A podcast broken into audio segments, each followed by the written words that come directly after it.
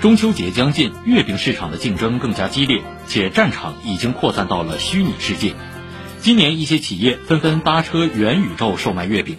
部分数字月饼打着零糖、零卡、零脂旗号，吸引了一批数字潮流玩家。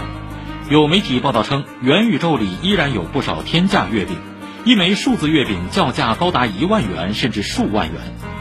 澎湃新闻评论说，数字月饼实际与月饼已经没有什么关系。而不过是披着月饼外衣的金融产品，它可能在一定阶段会被炒得火热，一旦热度下降，就可能变得一文不值。